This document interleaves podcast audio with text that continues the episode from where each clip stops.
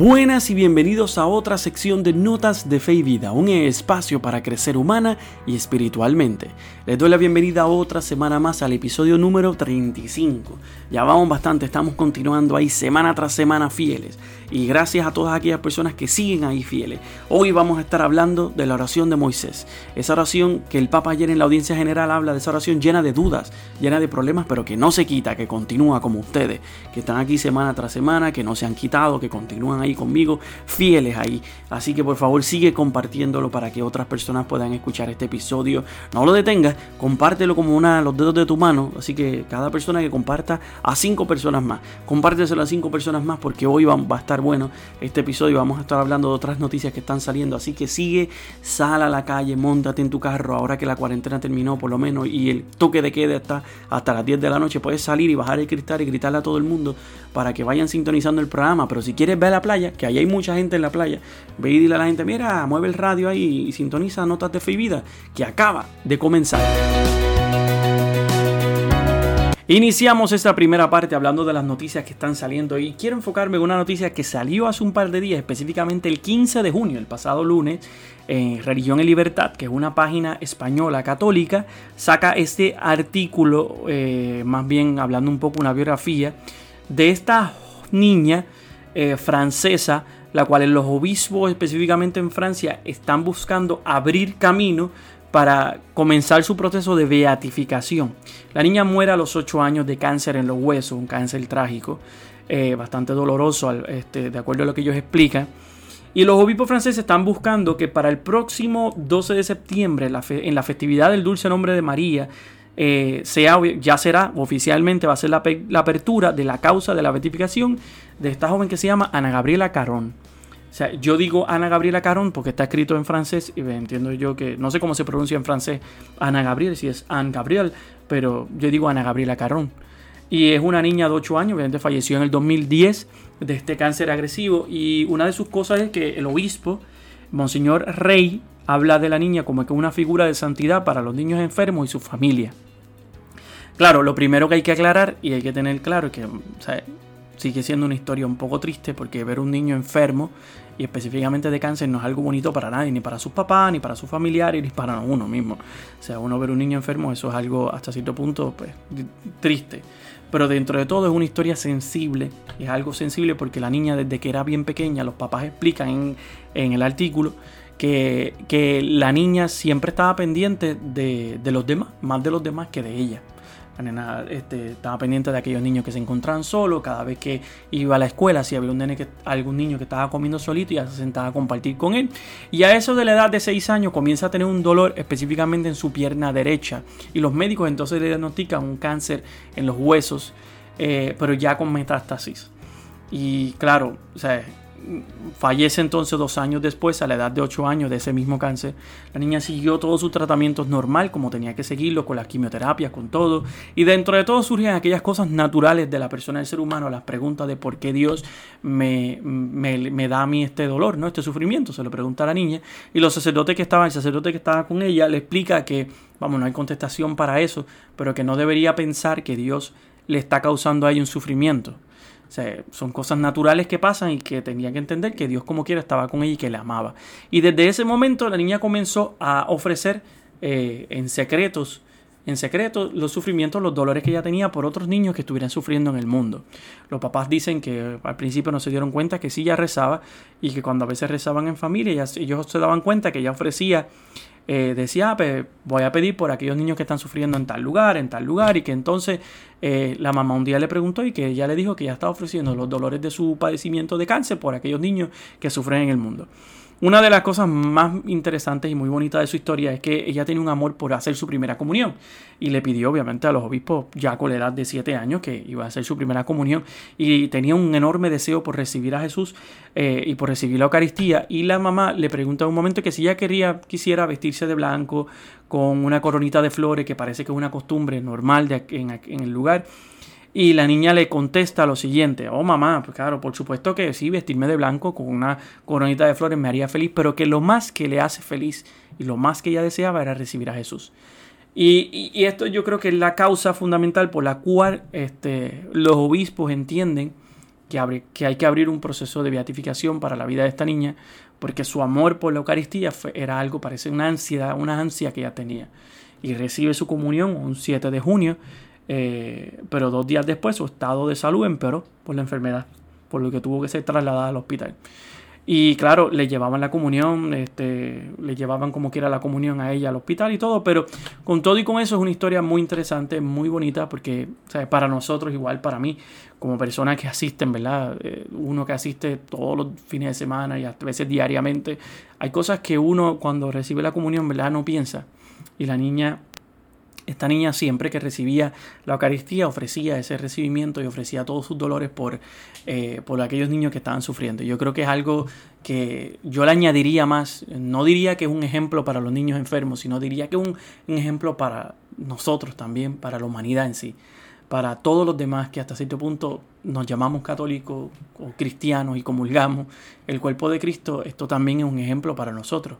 Y así que le pido a Dios que si cuando abran el proceso de beatificación, ¿verdad? Si Dios quiere, sea lo que Dios quiera, el proceso se dé y que pues, si la elevan a los altares, pues, eh, ¿verdad? Alabado sea eh, su vida y, el Señor y pues, ¿verdad? Pediremos que interceda por nosotros y que nos dé ese mismo espíritu que ya tuvo, ese mismo, esa misma fuerza y ese mismo amor a la Eucaristía que tenía ella. Pasando de una noticia sobre esta joven de 8 años, ¿verdad? Que falleció por cáncer, vamos a movernos a esta joven que se llama Elena, eh, ya una joven adulta eh, que decidió, ¿verdad? Era eh, durante su juventud dejó en alto el nombre de Italia en competencias mundiales de karate, pero la vida la llevó a dejar el cinturón negro por el cinturón franciscano y actualmente Elena pertenece a la fraternidad franciscana de Betania. Y aunque no lo parezca, el karate y la vida espiritual tienen muchas cosas en común. Y ella explica lo siguiente, cuando combates buscas entender las emociones del otro y sus sentimientos para poder poner en práctica las estrategias adecuadas. Es la misma cosa que ese itinerario espiritual donde es fundamental la atención a las pequeñas cosas y buscar conocer a Dios, entender cómo piensa Dios. Elena respiró la espiritualidad franciscana desde pequeña, pero su hermana con síndrome de Down fue la que la llevó a vivir su espiritualidad de un modo más fuerte. Y Elena entonces explica lo siguiente, siempre me estimuló a vivir los sacramentos. Quería que la acompañara a misa a rezar el rosario, por lo que ella fue mi intermediaria para mi encuentro con Dios. Reforzó su espiritualidad con la voluntad que aprendió en las competencias de karate con espíritu de resiliencia. Y además de la fuerza deportiva, las prácticas de karate le dejaron múltiples valores a Elena años años más tarde, durante su misión, durante una misión en Brasil, le fue muy útil. Y en medio de los momentos difíciles, Elena, junto a su comunidad franciscana de Betania, no han bajado la guardia para ayudar a los más necesitados alrededor de las poblaciones cercanas de Italia, específicamente en Terlici. El año pasado garantizaron 18.540 platos de comida y repartieron 2.081 bolsas de alimentos, eh, con los que ayudaron a 260 familias. Elena dice que es el momento eh, que es el momento de remangarse las mangas y reconstruir la fraternidad con el anticuerpo de la solidaridad, uno de los valores que ha caracterizado su vocación. Yo creo que como Elena hay muchas otras vocaciones, ¿verdad? A través de, diferentes partes del mundo que son jóvenes que han ido encontrando ese llamado de Dios de distintas formas y es bien interesante que ella utilice eh, la parte de su hermana con síndrome de Down y como ella fue la que le motivó, ¿verdad? Esa intermediaria de, para su encuentro con Dios.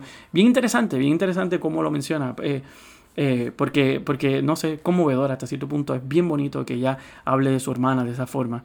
Y yo creo que de la misma forma también, o sea, tiene mucha razón con que el karate, las artes marciales crean un sentido de carácter en la persona y hasta cierto punto valores. Porque la persona también aprende responsabilidad, y no solamente es pelear, sino también restringirse para los momentos de dificultad, saber cuándo no, cuándo, ¿verdad? Cuándo no enfrentarse con una persona y mejor hablarlo. Yo creo que ese tipo de valores se pueden crecer, crecen y pues Esperamos que Elena, ¿verdad?, dentro de esta comunidad franciscana pueda fomentar más su vida y que otras personas dentro de diferentes comunidades alrededor del mundo, otras vocaciones también puedan crecer en medio de estas diferentes crisis que estamos viviendo ahora como sociedad y que, ¿verdad?, Dios sigue llamando a la puerta. Y hay jóvenes y hombres y mujeres que siguen respondiendo a este llamado de Dios que nunca se cansa de tocar. Continuando con otras noticias, el domingo pasado fue la celebración de Corpus Christi. Y obviamente si no has escuchado, yo saqué un pedazo de Notas de Fe en la Historia eh, que habla sobre la historia detrás de Corpus Christi, cuando inició esta celebración y cómo ¿verdad? fue evolucionando y hasta qué punto se propagó y se convirtió en un día oficial para la iglesia. Claro, el Santo Padre obviamente celebra y celebró ¿no? este domingo pasado el Corpus Christi y entonces quiero que escuchemos este audio traído por Rome Reports sobre lo que pasó y parte de su homilía específicamente en esta celebración de Corpus Christi. La procesión se dirigió al altar de la cátedra entre las voces del coro que cantaba la melodía Hay dato un chivo, has dado alimento. Francisco presidió la ceremonia con los hábitos de color blanco, color que corresponde a fiestas como la del Corpus Christi. Entre los pocos presentes, unos 50 y todos con mascarilla, el Papa reflexionó sobre la Eucaristía como expresión de amor de Dios por los hombres. Dijo que es la curación de tres enfermedades. La primera de ellas sería el dolor provocado por la falta de afecto. Tanti hanno la memoria segnata da mancanze di affetto e da delusioni cocenti ricevute da chi avete, avrebbe dovuto dare amore e invece ha reso orfano il cuore. Si vorrebbe tornare indietro e cambiare il passato, ma non si può. Dio però può guarire queste ferite El Papa señaló que la segunda enfermedad que la Eucaristía cura es el dolor provocado por las humillaciones. Sempre avremo davanti agli occhi le nostre cadute, le fatiche, i problemi a casa e al lavoro, i sogni non realizzati. Ma il loro peso non ci schiaccerà perché più in profondità c'è Gesù che ci incoraggia col suo amore. La última enfermedad sería la comodidad, el sedentarismo. Francisco dijo que la Eucaristía es un motor que mueve a las personas a darse a los demás y servirle.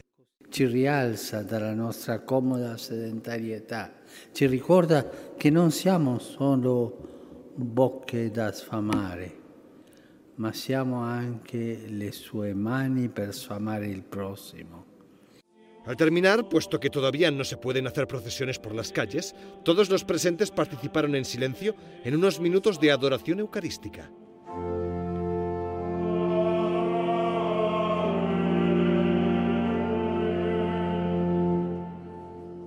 Después, al salir en procesión, el Papa se detuvo unos instantes a rezar ante la imagen de la Virgen.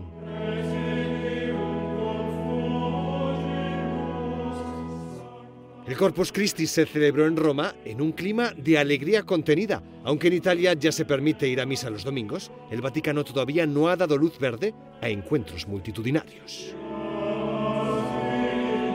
Como pudieron escuchar, el Papa habla de esas tres enfermedades que la Eucaristía cura, esas tres enfermedades que la, que la Eucaristía muchas veces sana en el corazón de las personas. Y yo creo que cuando uno va a misa es algo muy importante tener presente este, este, este amor, este sacramento de la Eucaristía, porque Eucaristía significa regalo, un regalo de amor más que se nos entrega, ¿no?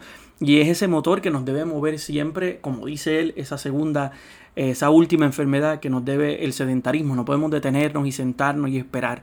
La Eucaristía nos debe mover siempre a ayudar a los demás, a encontrarnos con los demás, a servirle a otros.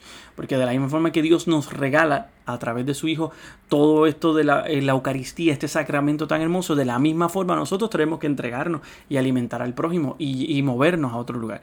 Claro, está, es muy importante entender que eh, obviamente la iglesia no pudo celebrar las procesiones, porque antes el Papa no lo, o sea, no hay una luz verde todavía, ni tampoco para encuentros multitudinarios. Y yo creo que es obvio y propio del momento que todavía no se hagan ese tipo de encuentros, específicamente en el Vaticano, con mucha gente, pero sí ya hay apertura para las misas. Así que no perdamos de vista que nosotros como cristianos, muchas veces la Eucaristía debería ser para nosotros un alimento para reforzar nuestra vida y darnos fuerza para continuar otra semana más. A mí yo siempre lo pienso de esa forma.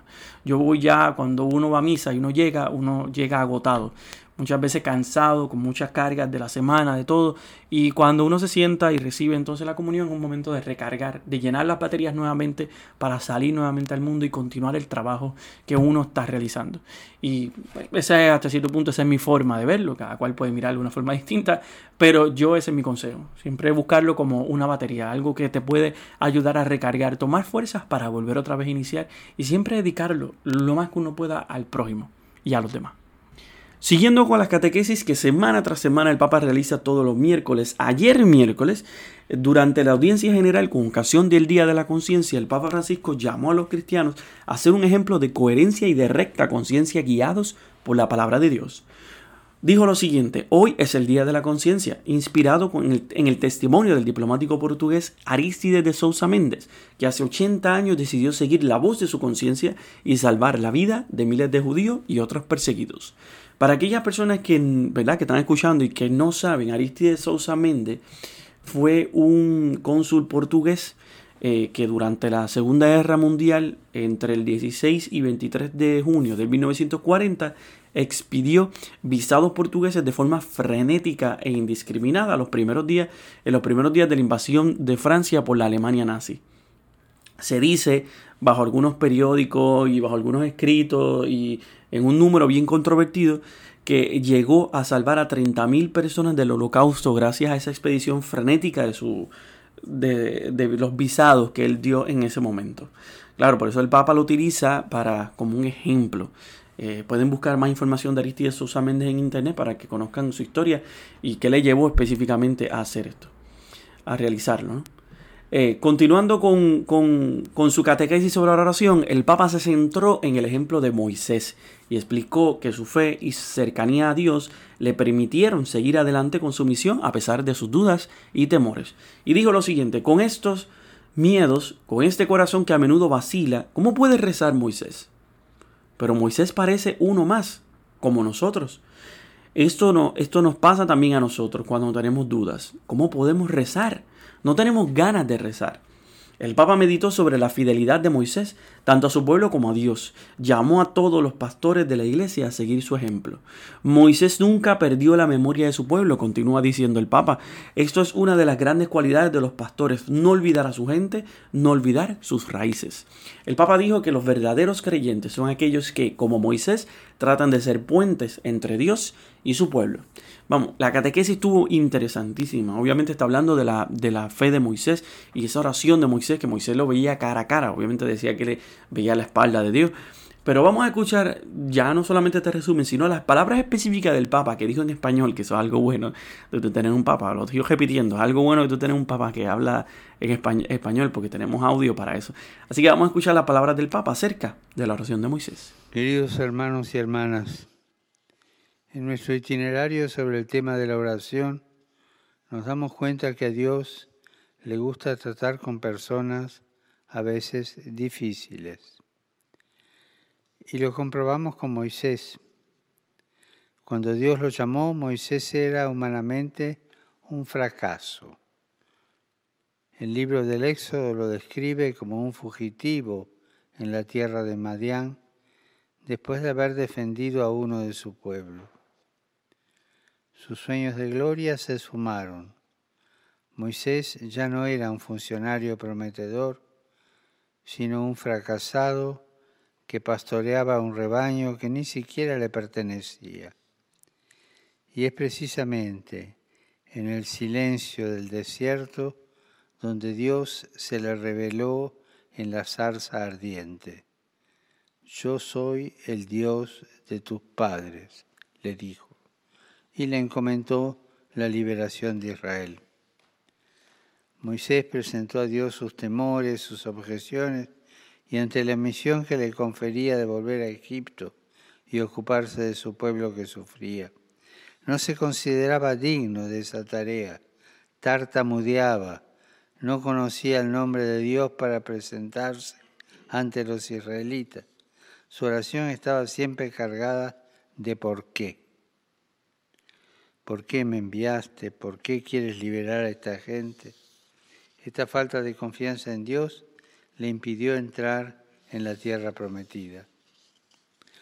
Con estos miedos y vacilaciones vemos en Moisés a un hombre como nosotros.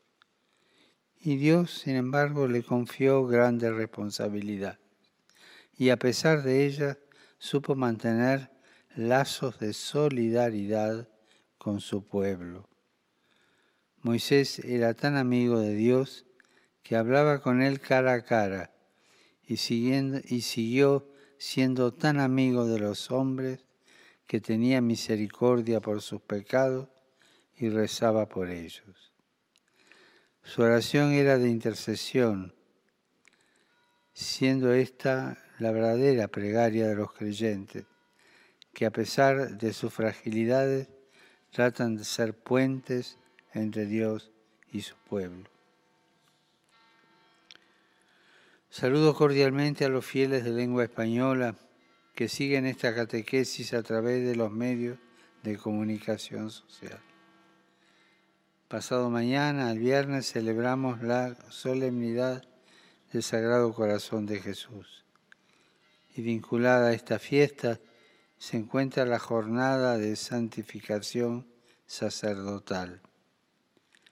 Los animo a rezar por los sacerdotes por vuestro párroco, por aquellos que están cerca de ustedes y que conocen, para que a través de vuestra oración el Señor los fortalezca en su vocación, los conforte en su ministerio y sean siempre ministros de la alegría del Evangelio para toda la gente. Que Dios los bendiga. Como pudieron escuchar, el Papa habla de la, de la fe de Moisés y de esa oración de Moisés. Una persona que eh, Dios la escogió y como dice el Papa, ¿verdad? Alguien que ya tenía sus problemas, alguien que estaba visto ante la ley como alguien perseguido. Y dentro de todo también era una persona de muchas dudas. Y yo creo que esto es muy importante para nosotros reflexionar en esta semana sobre las dudas. A veces en la oración nosotros podemos tener demasiadas dudas, muchos por qué, muchas inquietudes que queremos que Dios nos conteste. Y que muchas veces ante el silencio de Dios eh, se demora o no encontramos la contestación porque a veces miramos a donde no tenemos que ver. Yo, lo, yo lo entiendo porque a veces uno, yo incluyéndome, ¿verdad? A veces uno se sienta, uno quiere hacer una meditación, una reflexión, algún encuentro con Dios, una lectura de la palabra y te sientes como confundido. Te sientes como perdido. ¿Por qué? ¿Por qué? ¿qué, qué, qué, qué, hay detrás de todo esto? ¿Por qué, me, ¿Por qué a mí? ¿Por qué a mí me toca estos problemas? Y a veces nos sentimos ese silencio de Dios, a veces nos sentimos abandonados muchas veces por Dios, pero no nos damos cuenta que la misión va mucho más allá que solamente el silencio o el abandono. Hay momentos en donde la oración también viene unida a una acción y a nosotros eso siempre nos falta. Eh, como les explica y como explica el Papa, eh, muchas veces ese, ese por qué es necesario en nuestra vida, es necesario que exista en medio de la oración. Es necesario que dudemos, que a veces nos encontremos ante, ante estas dudas porque eso tal vez nos fortalece, nos puede fortalecer y nos hace crecer en la oración. No todo el tiempo uno debe esperar eh, que Dios conteste de la forma en que yo quiero. había un, sacerdote, padre Rodolfo Lama, que siempre nos celebra misa en la escuela donde yo trabajo y donde colaboramos allá. Y es un diosano muy buena gente, un sacerdote increíble y sabio. Y él siempre decía que él siempre lo que le pide a Dios es que este, que por favor permíteme poder creer. Y poder creer que sigo creyendo en ti. Y ese poder creer le permite a él seguir avanzando en su fe sacerdotal. Y yo creo que muchas veces nosotros debemos ser así iguales. Pedirle a Dios que nos permita seguir creyendo. Seguir creyendo en Él. Y ya las dudas en el camino se van a ir solucionando. La realidad es que muchas veces queremos que Dios sea como nosotros y eso no va a pasar. Dios no contesta de la forma en que nosotros contestamos. No actúa de la forma en que yo actúo. No piensa de la forma en que yo pienso. Su pensar no es mi pensar, su actuar no es mi actuar y su querer no es mi querer. Y cuando llegue el momento de la, de la contestación, tal vez no sea la que esperemos. Pero tal vez es la que realmente necesitamos en estos momentos. Yo creo que eso es parte de la oración como Moisés que en algún momento Moisés tuvo ese encuentro personal con Dios y tuvo esa oración profunda con Él. Y eso nos va a llegar a nosotros si continuamos. Si no te quitas, si no cedes ante el camino, si no, si no te das por vencido porque hay un silencio de Dios, no, olvida eso. Continúa aunque, aunque Dios esté en silencio. Porque aunque esté en silencio y no te conteste, sigue escuchándote.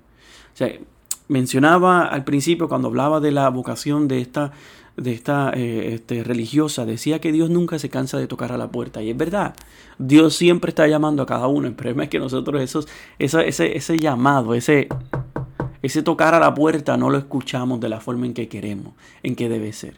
Muchas veces deseamos que todo sea de nuestra forma, nuestra manera, en, en nuestro mundo estipulado.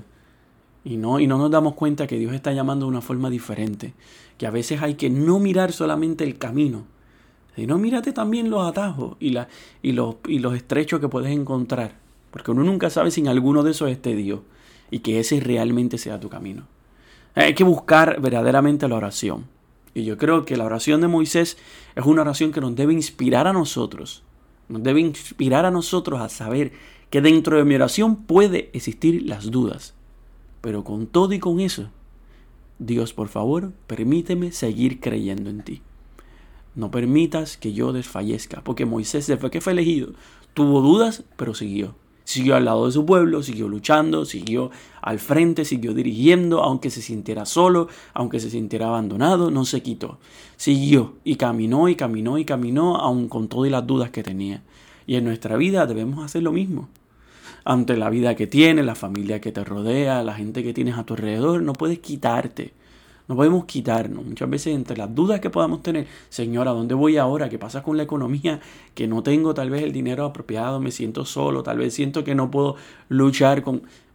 Continúa, continúa, que Dios no te va a dejar solo, no te va a dejar sola en este camino. Y yo creo que ahí vamos, me gustaría moverme, a hablar de la figura, yo creo que algo importante para todo, aunque algunos ¿verdad? no lo tienen y pues otras personas lo rellenan. Pero la figura del padre, eh, este domingo es el Día de los Padres y yo sé que muchas personas lo celebran. No se celebra tanto como el Día de las Madres y hay que, y hay que ser realista. El Día de las Madres en Puerto Rico se celebra por todo lo alto y el Día de los Padres muchas veces se celebra, pero pasa más desapercibido que lo que debería ser. Y yo entiendo, que esta vez vivimos en una sociedad que en algún momento fue patriarcal y pues la gente ha querido pues bajar eso, lo comprendo. Pero la figura de los padres siempre son importantes también. O sea, un hijo no nace por una sola persona, un hijo nace por dos.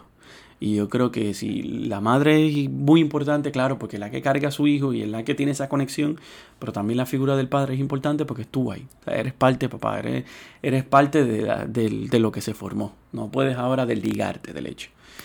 Y yo creo que en la vida de muchas personas, aunque no han tenido su figura paterna, porque puede que no haya estado, y su madre cargó con ambas, con ambas figuras, con todo y con eso es una figura que a veces es necesaria para la colaboración, para ser parte y la crianza de unos hijos.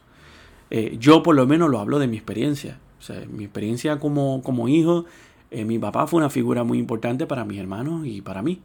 O sea, fue una persona que siempre estuvo ahí, siempre nos enseñó, siempre, obviamente trabajaba mucho y llegaba siempre tarde porque tenía su trabajo y era una persona sacrificada, pero siempre sacaba de su tiempo para todo. Yo me acuerdo que mi mamá nos contaba, obviamente, que nos leía cuentos en las noches y nos leía eh, y hacía los gestos y las cosas para que nosotros no, ¿verdad? nos divirtiéramos entre el espacio. Siempre me acuerdo que la figura de mi mamá era la que estaba presente en todo lo que era escolar, pero con todo y con eso, la figura de mi papá siempre era muy centrada en nuestra familia. Y cada vez que mi papá llegaba era como que, ah, íbamos todos a saludar a papi porque, porque era la llegada de mi papá. Y en los veranos mi papá siempre sacaba de su espacio, sacaba de su tiempo para, para llevarnos a algún lugar, para descansar, para disfrutar en familia. Y me acuerdo que los domingos y los sábados era algo sagrado, era para la familia, él lo sacaba. O íbamos al cine, o íbamos a visitar a mi abuela, o íbamos a algún lugar. O sea, como que había un tipo de paseo, había un tipo de algo, porque él buscaba recompensar, yo que entiendo, tal vez el tiempo que sacrificaba en la semana, porque era parte de su trabajo para, para estar con nosotros. Y de la misma forma, yo lo digo desde la parte de, la, de la educación. Mi papá nos enseñó a ser gente responsable, ser gente que valoráramos el dinero que tal vez ganábamos y ser personas trabajadoras. Porque si él era trabajador, él y mi mamá, porque mi mamá también era trabajadora, pero si eran trabajadores, pero de igual forma nosotros aprendimos a trabajar. Y aprendimos que el trabajo tiene valor, que tiene un, significado y que debe ser algo importante en nuestras vidas y que debemos ser honrados. Porque si algo yo aprendí de mi papá es que la honradez. O sea, ser honrado era muy importante. Tú no puedes ni llevarte nada, ni tomar nada prestado, y si lo tomas, devuélvelo. Y de la misma forma, todo tiene que ser en la forma más honrada posible. Este, y yo creo que eso, eso para mí fue muy importante y yo creo que al final del cabo, para muchas familias es importante. Y yo entiendo que hay muchas familias que tal vez no lo tienen, no tienen muchos hijos, no tienen esa figura paterna. O si la tienen, la tienen ausente. Y yo creo que es momento de que muchos padres que me escuchen ahora mismo, mira, tómate tu tiempo, toma tu espacio, ayuda en la crianza de tus hijos, sea ahí presente, también ayuda en la, en, la casa, ¿no? En, el crecimiento familiar, porque eso es importante, no, no todo debe ser a la, a, la, esposa, no todo debe ser a la mujer y a la mamá, muchas cosas se pueden dividir, muchas cosas se pueden complementar. Y yo creo que la figura paterna, igual que la materna, son cosas que son necesarias en la vida y el desarrollo de un hijo. Claro, si algún niño no lo tiene, no lo tuvo, y con todo y con eso crecieron bien. No estoy quitando, ¿no? Estoy quitando, porque hay muchas madres que se sacrifican solas y hacen de madre y padre por sus hijos, y eso se valora y eso es algo increíble. Pero aquellas personas que lo tienen, aprovechenlo. Y aquellos padres que son dos en la familia, hagan su trabajo correctamente. Como debe ser. Como debe ser. Como lo hizo el mío, que yo entiendo, ¿verdad? Mi papá lo hizo muy bien. Para mis hermanos y para mí nos sentimos agradecidos. Así que yo sé que le escucha, ¿verdad? Yo sé que le escucha esto todos los jueves con mi mamá. Y pues quiero que sepas que, claro, o sea, nosotros nos sentimos orgullosos de él. Siempre y se lo decimos. Tal vez no tanto como deberíamos, pero siempre se lo decimos porque obviamente el orgullo que uno siente como hijo es importante y para que él se sienta feliz como padre, que él entienda que, que nosotros, imagínate, nos sentimos muy orgullosos de él. Y yo creo que ante, ante esto del COVID, pues encontrarse uno pues, es más diferente, es más difícil, lo sé. Pero no te preocupes, que tan pronto pase todo esto, celebramos. Eso es lo de menos. pero, pero es la realidad. Uniendo todo esto con lo, del, con, lo del, con lo que habla el Papa, es lo mismo, es la figura de, de, de, Moisés, esa figura que nunca se quita, esa figura que siempre continuó. Muchas veces los padres hacen eso. Hay muchos padres que no se quitan, que continúan, que están ahí ante las dudas que pueden tener, ante los problemas que pueden tener, están ahí presentes. Y no se quitan del camino, no se quitan. Están siempre a la lucha, a la vanguardia, por sacrificar todo, por dar el todo, eh, por su familia. Yo quería traer un amigo, este, se me, salió esto tarde y le fui a escribir, pero no quería escribirle, obviamente, pues ya era muy tarde. Pero lo voy a traer la semana que viene. Este, eh, me gustaría, yo, si él me escucha, ya que me vaya escuchando, que se prepare, porque le voy a hacer una entrevista. Quiero traer a Nuni, este, él vive ahora mismo en Boston, un amigo muy, muy, muy cercano mío, trabajó conmigo en pastorales, y es un ejemplo, una persona muy ejemplar para mí, en su forma de familia. Y yo quiero que en algún momento lo voy a entrevistar, tal vez para la semana que viene, quiero entrevistarlo para que nos hable sobre su experiencia como, como padre, como padre de familia, y, y lo que él hace, y lo que, lo que ha logrado ¿no? alcanzar. Y yo creo que para mí eso es muy importante. Y ya me estás escuchando, Nuni, así que prepárate. Prepárate porque te voy a escribir en estos días para entrevistarte para la semana que viene. Si podemos, ¿verdad? Si no, pues la, que sigue.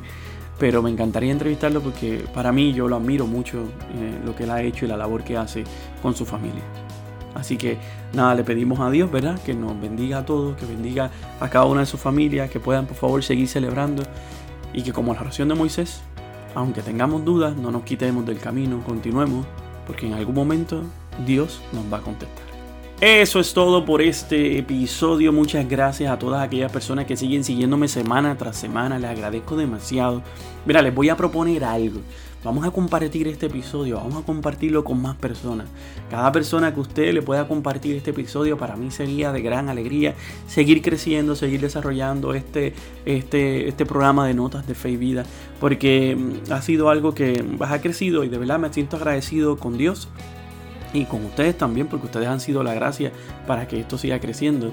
Así que por favor, si ustedes pueden, mira, cada persona que conozca, pásale, pásale los episodios, pásale la información para que, para que la gente pueda escuchar este, este podcast. Y aquellas personas que están ahora mismo escuchando y que escuchan siempre este programa, me pueden encontrar en las redes sociales como Saúl Marrero Rivera en Facebook e Instagram. Síganme ahí que yo pongo reflexiones. Estoy tratando de ponerlas diariamente, pero a veces se me hace muy difícil todas las cosas que tengo, pero, pero trato de poner algunas reflexiones diarias, eh, unos mensajes para ustedes. Y también aquellas personas que me quieran seguir en Twitter, me pueden encontrar como Saúl Marrero 6. Aquí me pueden seguir en todas mis redes sociales y como les he explicado anteriormente, si usted tiene alguna historia interesante, algo que quiera comentar, ¿verdad? compartir con nosotros, algo que quiera agradecer y que quiera ser parte de este programa, mira, me puede escribir a, este, a mi, al email saulmarrero59 at gmail.com. Yo sé que hay muchas historias por ahí bonitas que la gente debería conocer, así que si usted tiene alguna historia interesante, escríbame a mis redes sociales, escríbame a mi email, para yo por lo menos tener un espacio de compartir con usted una entrevista y traerlo al programa, porque estas historias a veces llenan los corazones de las personas y yo creo que es bueno traerlas de vez en cuando y así es para que otros puedan aprender de personas que han ido creciendo. Así que les agradezco a todos los que me están escuchando de diferentes partes del mundo. Les vuelvo a agradecer a la gente que me escucha de América Latina, las personas que me están escuchando de Europa. Les agradezco a las personas que me escuchan de Francia, que llevan por meses ahí sin quitarse jueves tras jueves y domingo tras domingo, porque también están escuchando notas de fe en la historia que está saliendo un domingo sí, un domingo no. O sea, yo estoy tratando de sacarlo todos los domingos, pero a veces puedo sacarlo un domingo sí, un domingo no. O sea, el tiempo está un poquito cargado para mí y estoy haciendo esto solo, así que pues, discúlpenme, pero ven, hago lo más que puedo. Este, pero gracias a todos los que me están escuchando, también los que me escuchan de Estados Unidos, también los que me están escuchando de otras partes, porque para mí yo creo que es muy importante. Muchas gracias a todos y por favor sigan escuchando, no se vayan, quédense al final que les tengo una canción muy bonita para que podamos reflexionar en esta semana y específicamente en esta oración de Moisés. Recuerden siempre en su caminar llevar notas de fe y vida. Se cuidan. Hasta la próxima.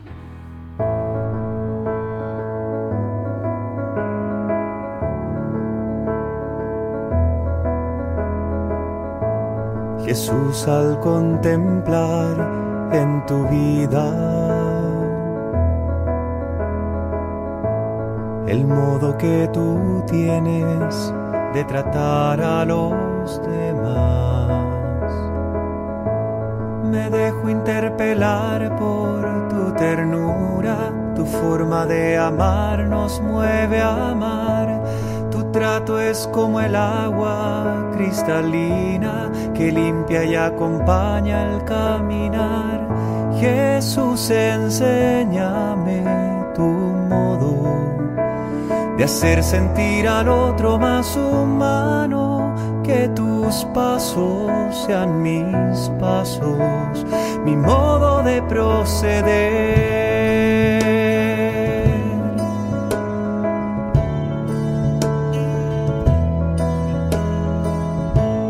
Jesús, hazme sentir con tus sentimientos,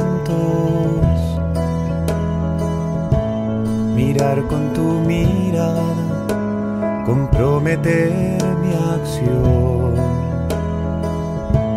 donarme hasta la muerte por el reino, defender la vida hasta la cruz, amar a cada uno como amigo y en la oscuridad llevar tu luz. Jesús, enséñame tu modo de hacer sentir al otro más humano, que tus pasos sean mis pasos,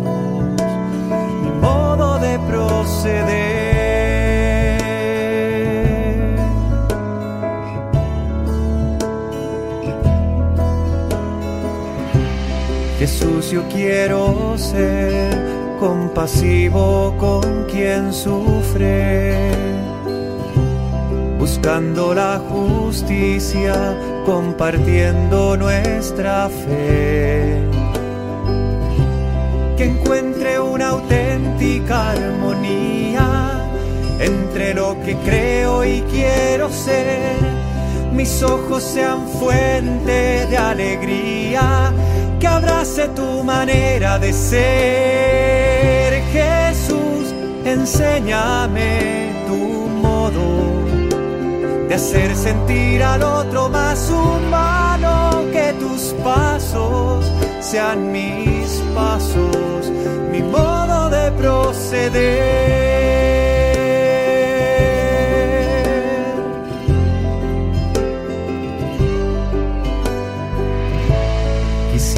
Conocerte, Jesús tal como eres. Tu imagen sobre mí es lo que transformará mi corazón en uno como el tuyo, que sale de sí mismo para dar, capaz de amar al Padre y los hermanos que va sirviendo al reino en libertad. Jesús, enséñame tu modo de hacer sentir al otro más humano, que tus pasos sean mis pasos, mi modo de proceder.